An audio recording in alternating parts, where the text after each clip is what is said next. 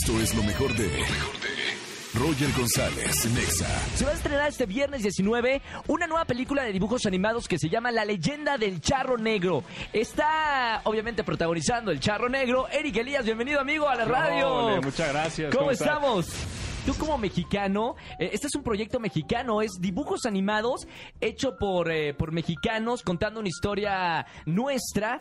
¿Qué sientes contar historias? Ahora sí nuestras, no, no, no, de, de, eh, digo, en dibujos Sí. animados, no que vienen de Estados Unidos Claro. o de otros países. Eso es lo que más me gustó del proyecto. Desde que me lo presentaron me emocionaba ser parte de algo que es, como lo dijiste tal cual, hecho por mexicanos, para mexicanos, de mexicanos y que también viaja muchísimo por, por todo el mundo, ¿no? Este, Sí, claro. es una que no le pide nada a otras caricaturas de, de lo que ya vemos aquí en el día a día en el cine. Este, está muy bien hecha, está muy bien contada, la historia está buena, está muy divertida. Entonces, pues nada, creo que es parte y es rico apoyarlo lo que está haciendo en México también en, en todas las áreas. ¡Qué maravilla!